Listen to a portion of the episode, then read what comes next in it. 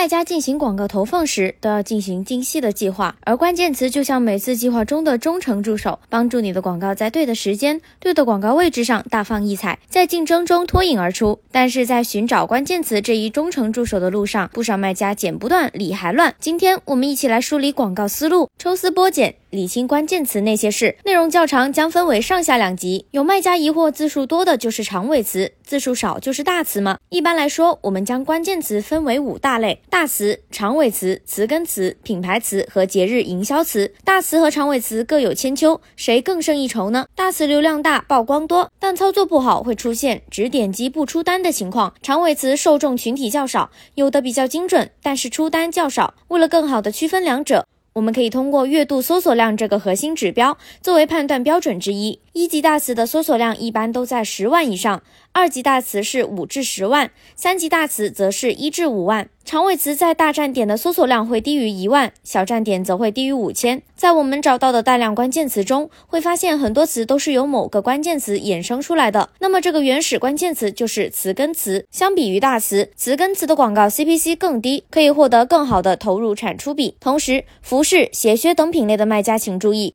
品牌名加核心关键词的组合称为品牌词，尤其适用于广告投放。我们不要忽略品牌的力量，通过投放其他商品的品牌名吸引流量，实现捡漏。这里还有一个小贴士：词根词和品牌词，我们都可以分别创建两个广告活动，一个使用广泛匹配，一个使用词组匹配。品牌词还可以在一个广告活动中建两个广告组，以选出更适合的匹配方式。在年底旺季的时候，不少卖家也会使用节日营销词，这类词大多与产品本身关系不大。如 Christmas gifts for kids，但适用于节日性产品，帮助其吸引流量。关键词种类这么多，怎么找到并建立自己的关键词库呢？一个精准且优质的关键词库是 listing 构建的基础。无论是 listing 的前期上架，还是后续的广告优化，都要围绕关键词展开。我们可以从对标竞品中找出优质词，让流量无死角。那怎么做呢？只需要简单三步。首先，我们可以在关键词软件或亚马逊广告 ABA 的数据里。挑出流量占比前三十名的词，